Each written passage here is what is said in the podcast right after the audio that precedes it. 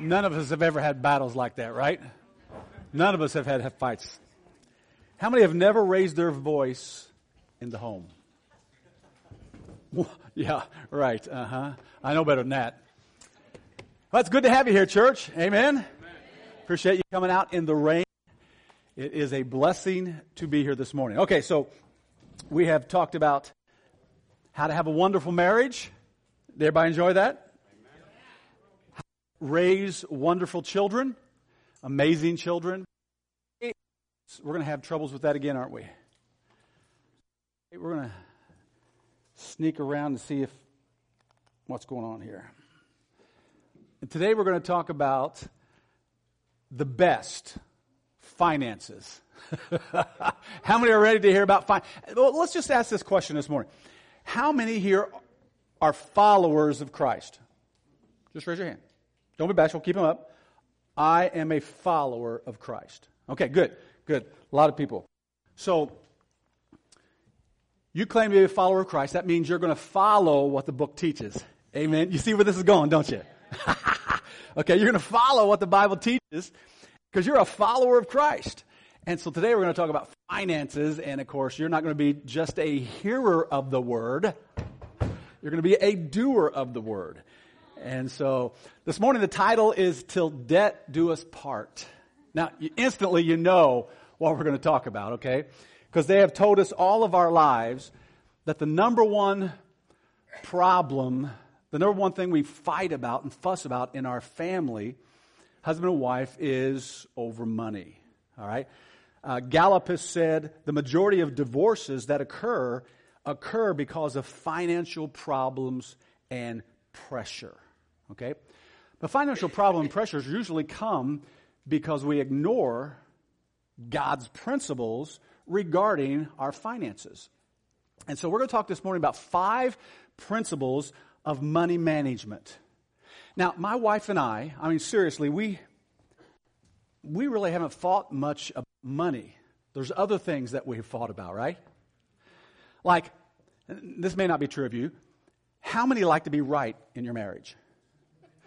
And so you kind of fuss about who's right and who's wrong. Am I right?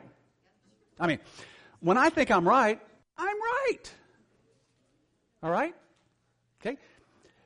And so I'm pretty adamant. I'm emotional, so I get adamant about being right.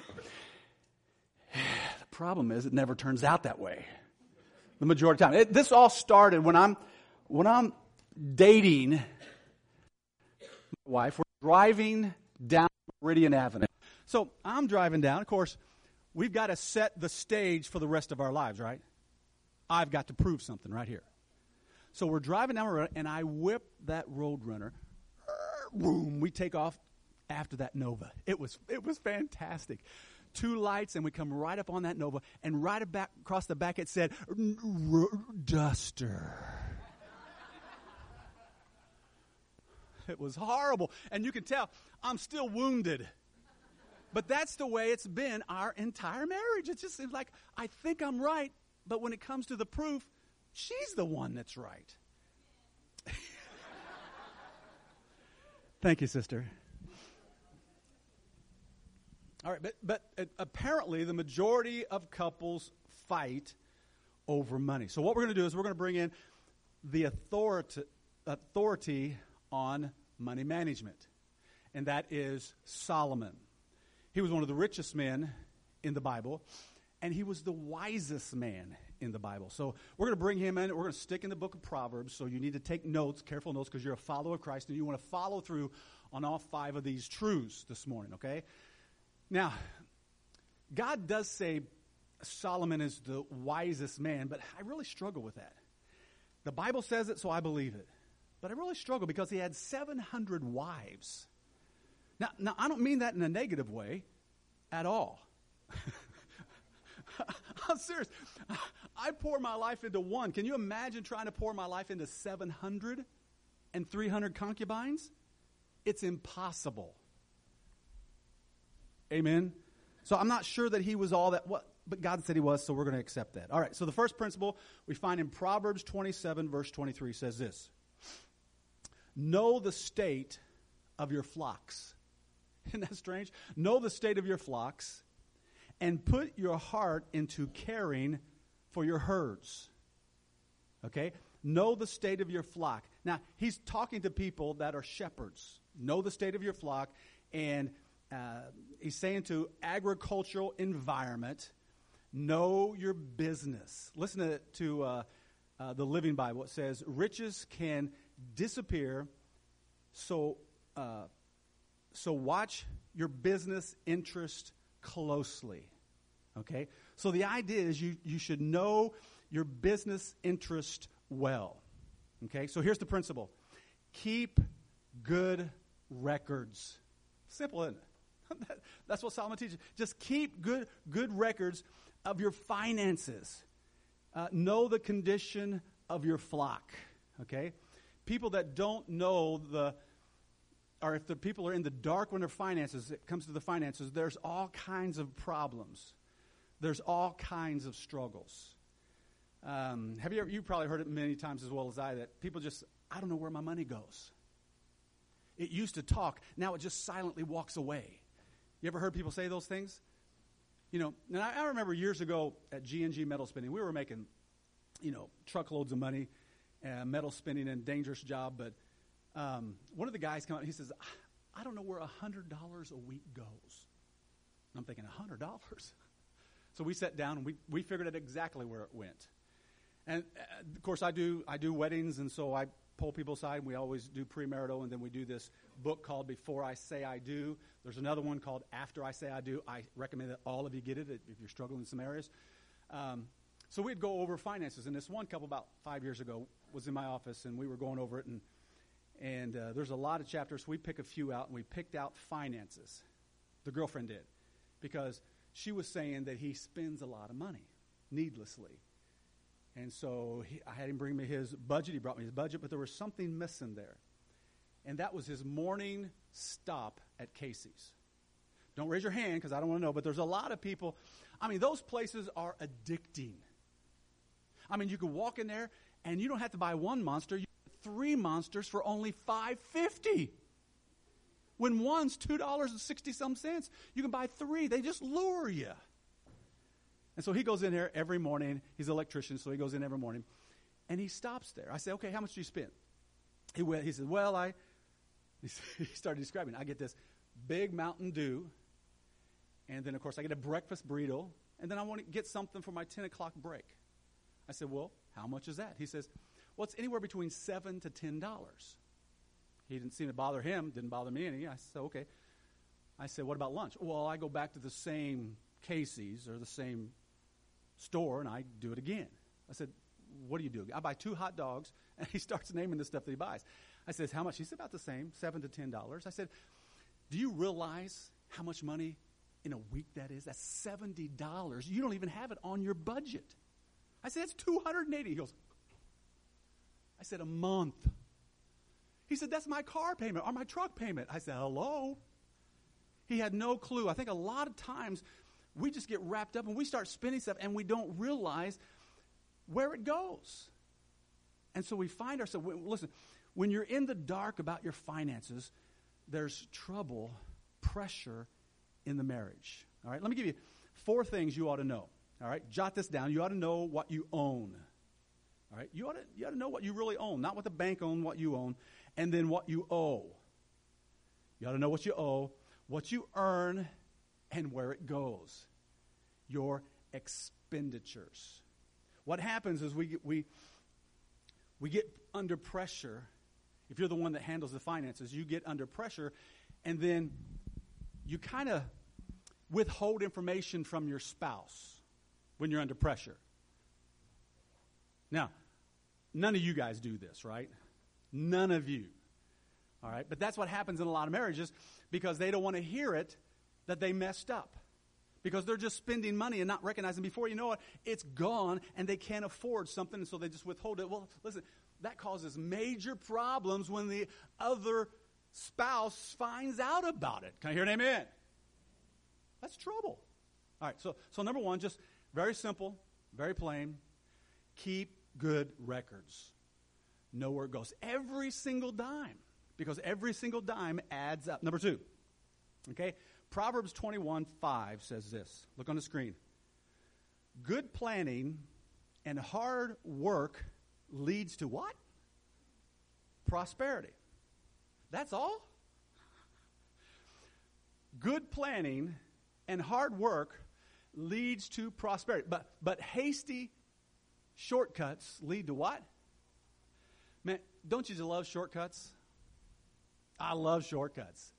But if this is where it's going to lead, I don't want a shortcut, right? I don't want to be in poverty, and that's exactly what the Bible teaches. Okay, so there's no shortcuts. Now, now notice the two things that make up prosperity. Did you, did you catch that? Now, you're a Christ follower. Can I hear an amen? Okay? Two things it says good planning, and this nasty word in today's language is what? hard work. All right? Work hard. Now, it's talking specifically about impulse buying. Now, again, none of you have this problem, am I correct? Let me, let me give you some figures of the household, the average household debt in America. You're already laughing?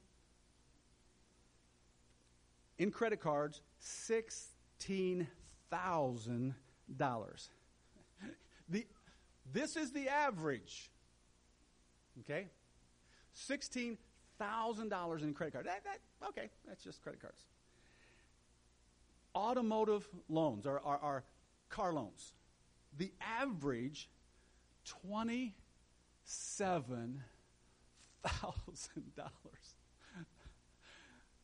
Add those together. Then, this is, this is what blew me away when I looked it up student loans.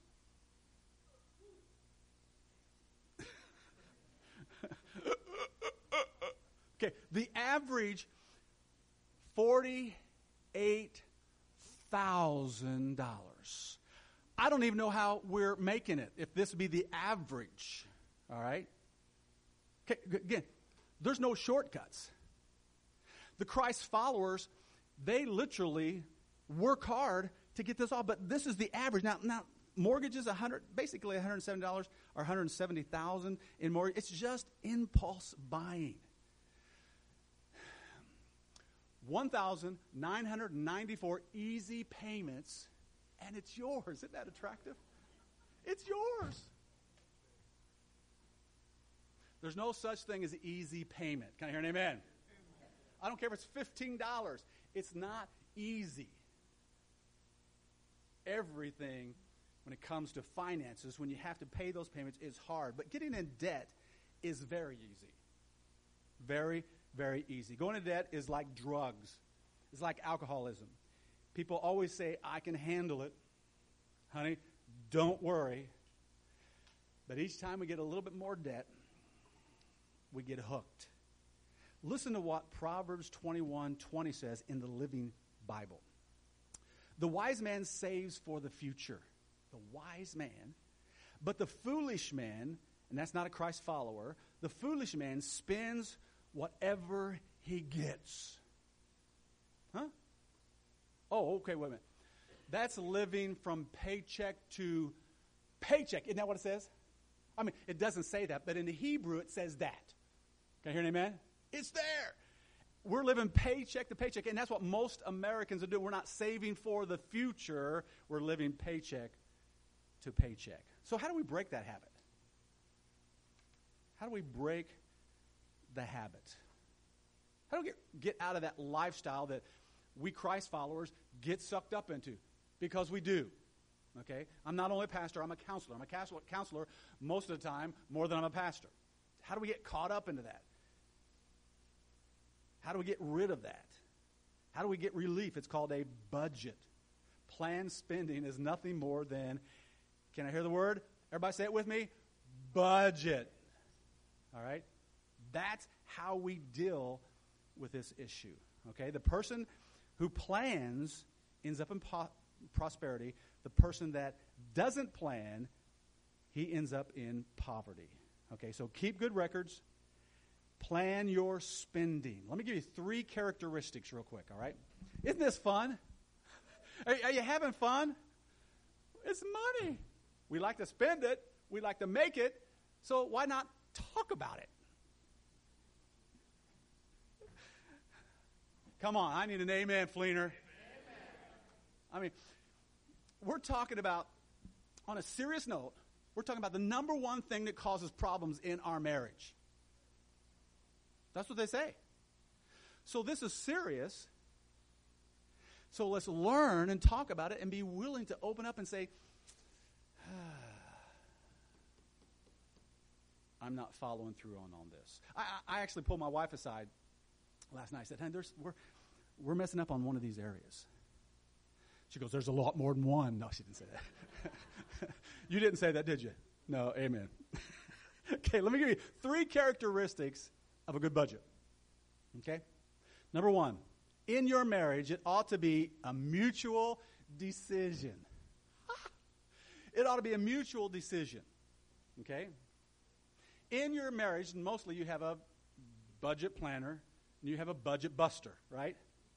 Mo- budget planner and a budget buster. That's, that's usually what we have. And so what happens is we're arguing about that because one wants to save and the other wants to spend. So we, we, we have to sit down, pray about it, and, and deal with this issue head on.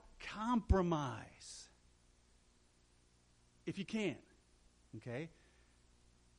Get on the same page. You need unity in the marriage above everything else. All right? Number two, it ought to be a matter of prayer. All right? You are where you are because of God.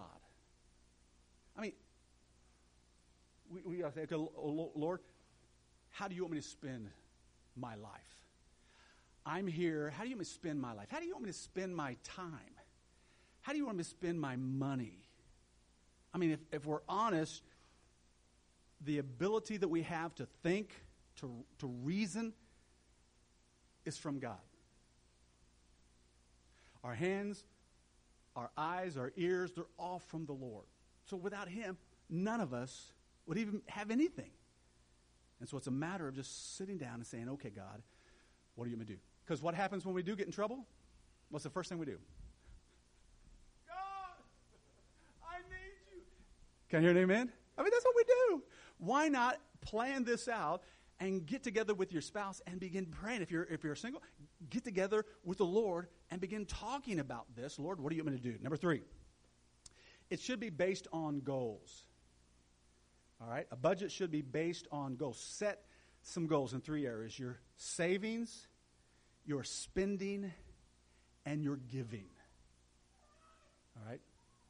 Set some goals when it comes to finances. All right? So, keep good records. Number two, plan your spending. And then now let's go to number three. Proverbs chapter 15, verse 16 and 17 says this. And I put it on the Amplified Bible because it's really clear. Better is a little with reverence worship, that's describing fear. Better is a little with the fear of the Lord than treasures with and trouble with it. Verse 17 really spells it out. Okay? Better is a dinner of vegetable and herbs. Ugh. Us men say, right? We want meat. Wasn't that good yesterday at the men's? I mean, we had all the bacon we could eat. Not just bacon, sausage. I went back four times for sausage. I had a little pile of eggs, none of the melons, none of the junk. I just had meat and protein. How many went, how many went back more than four times? So I'm holding the record. Amen. This is great. But notice that. And we struggle with this. Better is dinner with vegetables and herbs. Sounds like a, a lady, right? Where love is present. Than with a fatted calf or ox served with hatred. All right? It's better to eat beanie weenies, a house full of love, than a T-bone steak and everybody at each other's throats. That's what he's talking about. And so if you if you get this finances right and you plan your spending and you get your budget, man, you can still focus on a house of love. You ever met somebody that's so caught up in reaching and achieving their careers and success that it, their marriage and their children begin to deteriorate in the relationship. They're more focused on, you know, building this, making a living that they forget about making a life. And so when we get wrapped up in our goals, and we're overcommitted today. We are. We're, we're going here and we're going here and we're going here and we're going here at the, at the expense of our relationship with our spouse and our children. Okay, listen very carefully. We say, well, quality is better than quantity. You ask that to John, little Johnny. What does little Johnny want? Quality? We're going to Hawaii together. He don't know that. He just wants to be around mom. He just wants to hang around dad. It's best to have both, but if you're going to have one or the other, just have the quantity where your kid's sitting on your lap rather than all of these goals and the, these desires. Someone asked Howard Hughes one time, How much money will make you happy? How much do you have to get? He said, What? A little more. Let's not get caught up in that. All right? Let's literally focus on, and this is the point, listen very carefully enjoy what you have. Be content with what you have.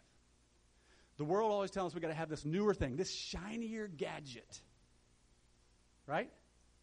That, this newer computer, this newer phone. Man, it does everything. I still can't connect my phone with Netflix. Is there something wrong with me? I still can't do it. I go in my bedroom and I got Netflix on my phone. I just can't get it. Son, I'm one of those old guys. Do you feel, do you feel my pain? How many? Thank you, brother. He's going like this. How many, how many can't do Netflix on your phone? You can't do anything on your phone? I won't call you then. Okay? okay. Okay. I'll text you. We got to have this. I mean, we'll go $1,000 and then pay $30 a month for our shiny new phone. Why? Because we want to keep up with everybody else, right? It's got all this stuff on it. Now, preacher, wait a minute. Now, now you are meddling. Hebrews chapter 13 and verse 5. I'm going to read this verse, and I'm going to show you a clip. Be content with what you have. Now, one of my favorite movies of all times, okay, and I know you're going to think, oh, he's such a wimp, is Family Man. Okay? Now, the reason this is so special to me is because back in 2000, again, I get wrapped up in church and I get wrapped up in people's lives. I get wrapped up in building a new building. I get wrapped up in building a church. I get wrapped up in starting a church. I get really focused on these things. And so I'm sitting down and this movie comes on. And I mean, it, it's, it gets me because it reveals what's important in life, and that's family. It's family. And so it starts out, this movie starts out where he's, he's on top of the world. All right, he's in the Twin Towers. That tells you how old the movie is. He's in the Twin Towers, and he's up at the top, and he's up at the corporate ladder. He's making cash. I mean, wheelbarrows, truckloads of cash. Women aren't important. He goes to sleep that night. He thinks about the woman he left behind like 10 years ago. He said no to, went to New York and made all this money, but he loved her. And he dreamed of what life would be with her. And then the whole rest of the movie is about that, them two together, growing up, two great kids. I mean, they fall, I mean, madly in love. And he wakes up and he realizes he's missed it all. That was what life's about, not this money. And so I want to show you this because this, this one phrase that she says in this clip, it's the same thing he says at the end. And my wife and I say it all the time to each other. Watch this clip. So after the movie's almost done, after this dream, he wakes up. He realizes he runs to the the airport, finds her, tells her this story. They haven't seen each other for ten years, and he says those same words: "I choose us." That's powerful. That is powerful. And we need to choose our families. I mean, we have to, if we apply God's principles, we can put our families first and still work hard and still make a living, but we just got to come back to that one thought I choose us. Over all these shiny toys, over all these shiny things, I choose us. So keep good records, plan your spending, and enjoy what you have. Contentment is what the Word of God talks about. Be content with your flip phone. How many have a flip? Anybody here have a flip phone? Oh, really? Cool. Amen. Cool. There's one right there. He's holding it up. Who wants to trade their expensive phone for the flip phone, huh? And the payments. Amen. All right. I mean, let's choose family. Let's choose spouse over all of this stuff of climbing the ladder and having these new toys, which never satisfy. Can I hear an amen? I mean, you can't satisfy an appetite. It's an appetite. We had breakfast. I want some more sausages now. I want some more eggs. I can't. I, I, I still hungry. It's an appetite. Okay? And so these appetites for these things, it's still going to be there. It's the nature of an appetite. So once you get that shiny new car with the $6,000 payment a month that lasts for 35 years, I mean, seriously, some cars are worth more than my house. Okay? I mean, uh, eight year payment is just excessive on a car. Can I just can I just get that out there? How many think that's excessive on a car? Okay? Okay? So it's better to drive that car that's old, reliable, than to get that new one. All right? We just get tired of fixing, right? It's got a problem with the timing belt. Okay? And so it's going to cost $1,000 to fix it. This is a true story. So I'm going to go out and I'm going to trade my paid off car that I would have to pay a thousand for to get it fixed up running again. And I'm going to spend 25000 because its timing belt's good. Doesn't that sound logical? It happens. It happens all the time. And I'm telling you, this is a true story. I'm tired of it nickel and diming me. Well, it never nickel and dimed you $500 a month. But we think, we rationalize because we want those shiny, and the world constantly tells us we'll be happier. Well, the problem with an appetite, it needs to be fed again. And I love, nobody loves a new car smell more than me. I love that. But six months down the road, smells like my dog. Because I spilled coffee. Or somebody was driving my car, they had a sandwich here, and it dumped over and put grease all over my car seat. Now, who would do that? One of my sons. Amen? So it's better just to drive a junker. I'm kidding. I just threw that in there free. Number four. Okay? Proverbs 11, verse 24 and 25. All right, talking about the fourth one. Uh, keep good records, plan your spending, and enjoy what you have. Number four, verse 24 says this Give freely. Now, now again, we're Christ followers. Notice what it says there. Give freely and become more what? Wealthy. Give freely and become more wealthy. Well, we can't give anything because we're in debt. So we can't help anybody out. Give freely and become. This is God's word, and it says give freely. What we're talking, we're talking about helping others in need. Okay? Give freely and become more wealthy. Be stingy. I know it, it goes against our philosophy, it goes against our thinking, but this is God's word, and it says be stingy and lose everything. Now, of course, that's not media, but it does practice in our lives. It does follow suit. Verse 25, see, it talks about generous will prosper, the generous will prosper. Those who refresh others will themselves be refreshed. It is powerful truth. You can't outgive God. And so when you help and you give to others and you're sharing with them in need, I mean, God blesses us back. It's not just love. Giving to others is not just love, it's smart finances, it's an investment. Listen what Proverbs 19 17 says. If you help those, if you help the poor, you are lending to the Lord, and He will repay. now, think about the interest here. Now, I, am enjoying the stock market. How many are enjoying the stock market now? I mean, it's going up. Enjoying it. Hallelujah. Okay, it's not going to stay up. It's going to come crashing down. This right here is solid investing. It's smart. Because when you give to those in need, God's interest rates are way higher than this world. Listen to this. The more there are more promises in the Word of God concerning giving than any other topic in the Word of God. Giving to others. And I think it's because God, when we give to others, we're acting more like God than we do anything else. God so loved the world that he what? He gave.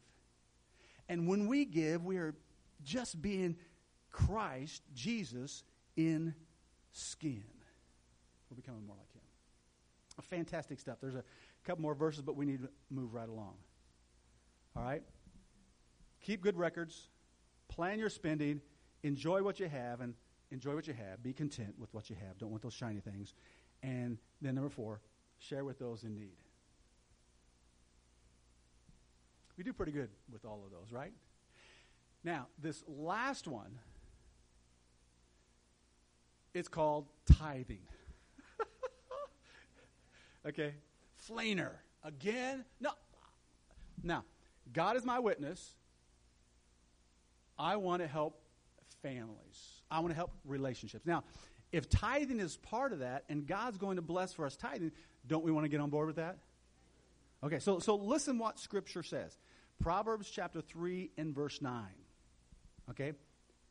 It says, Honor the Lord with your wealth and the best part of everything you produce.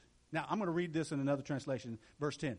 Then your barns will be full to overflow, and your vats will, the brim will be overflowing with new wine. Ba- basically, God just promises to bless. Now, I'm not going to go in detail about tithing because Mike did a great job about a month ago. I mean, fantastic job. So we appreciate that, all right?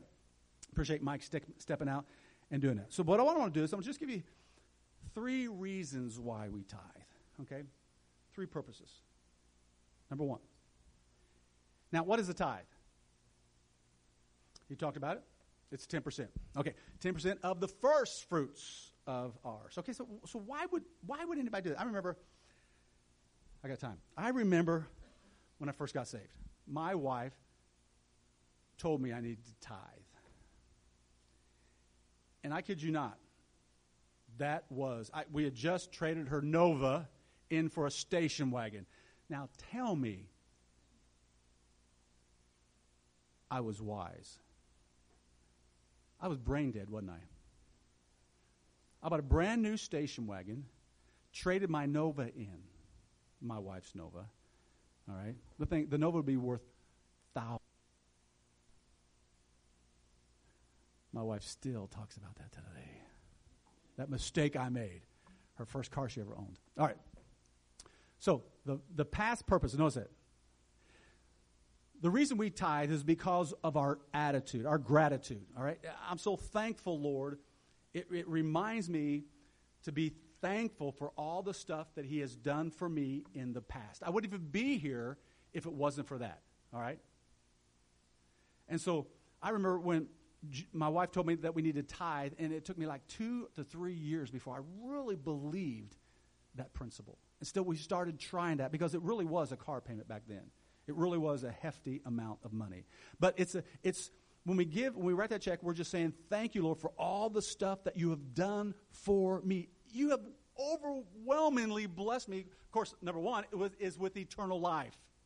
I have eternal life. But not just that, I would be in the same boat as the rest of my family, going the same direction as the rest of my family if it wasn't for God literally plucking me out of that path and that rut that I was heading. He literally picked me up out of the miry clay, set my feet upon a rock, established my going. Has blessed me beyond words. I'm going to be in heaven with all of my children. You can't outgive God. What a blessing. So, number one,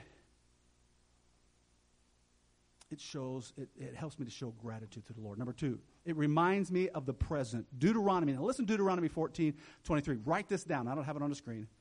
The purpose of tithing is to teach you to put God first in every area of your life. That's fantastic. Okay? So not only is giving help me go back to the past and be thankful, but it talks about the present. It helps me to put God first. It reminds me I need to put God first, not just my finances, but in my marriage, in my family, in my job, in every part. It helps me to do just that. Okay, God, I, am just not going to write this check. I need to remember to put you first in every area of my life. And number three, it's a step of faith. It demonstrates faith. I'm going to give, realizing that later on the Lord is going to bless me. Let me give you a story about it. I read this. About an old man who was walking across the desert. And he was literally dying of thirst. And he comes across this pump out in the middle of the desert. It's, it's a, a, a rickety old thing, and it's just like, just all rusty. And there's a sign on it that says, dig about a foot and you'll find a jar of water. When you dig down, grab that jar, be full of water pour it into the pump, and then for a minute and a half, just pump like crazy. Everybody understand that? You're priming the pump.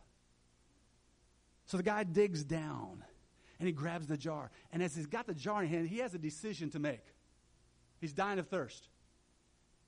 Do I drink this down? Or do I pour it in the pump and take the chance that I'm going to get all the water or that it's not going to work?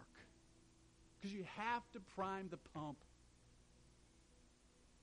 that's what tithing's all about.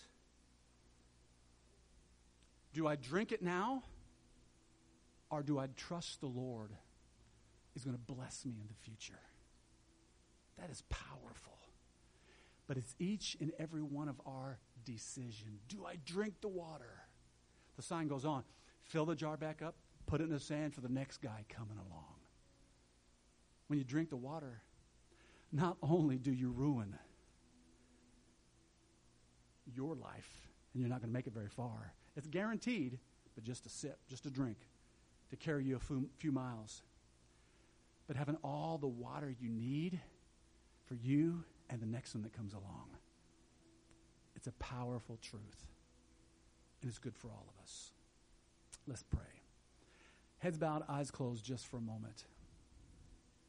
Now, trust me in this this morning. This series is on Bless This Home. We're concerned about you, and we're concerned about your home. Next week, we're going back to the husband and wife, and we're going to talk about husband and wife all over again. Hit one more shot on that if the Lord leads. We might do two or three. But the point is, finances will bless our marriage. Putting God first, putting our spouse and our children then work hard and plan. Father, we pray this morning that you would instill in us not just to say that we're Christ followers, but Father, that we would be doers of the word. There's so many people watching us and those around us know if we're genuine, if we truly are Christ followers, not just in our finances, but in the way we treat our spouse, in the way we love our kids, in the way we raise our kids. Do we actually apply the Word of God? Help us as a church, help us as real life this morning to be doers of the Word. Make application to what we just read. But God, there's no way we can do it without your power, without your blessing upon our lives. Lord, help us to genuinely put feet to our words. Help us, oh God, to pump like crazy so that we will have to give to others. So we will have to be content and we'll have so we can be free to serve you in any area that you call us to serve.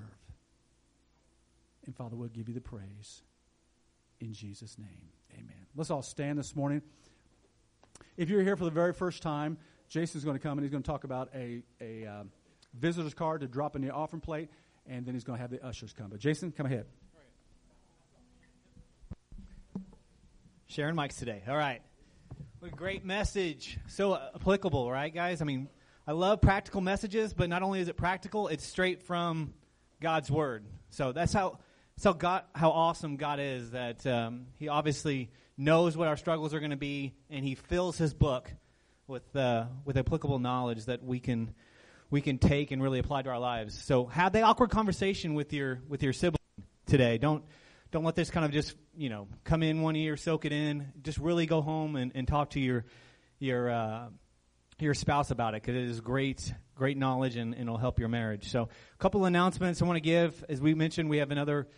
Uh, one more week on the Bless Us Home series. Um, actually, next Saturday, guys, is the, the ladies' tea party. So the guys had the fun this Saturday which was a blast. And now it's the ladies' turn. So um, this Saturday at 2 o'clock, uh, and, this, and this is for daughters, sisters, moms, etc. Any friends, guys, invite your friends. These events are great for just if you've got a friend that you know is not quite sure they want to come to our church or, or just come to church in, in, in general. These are great events to come.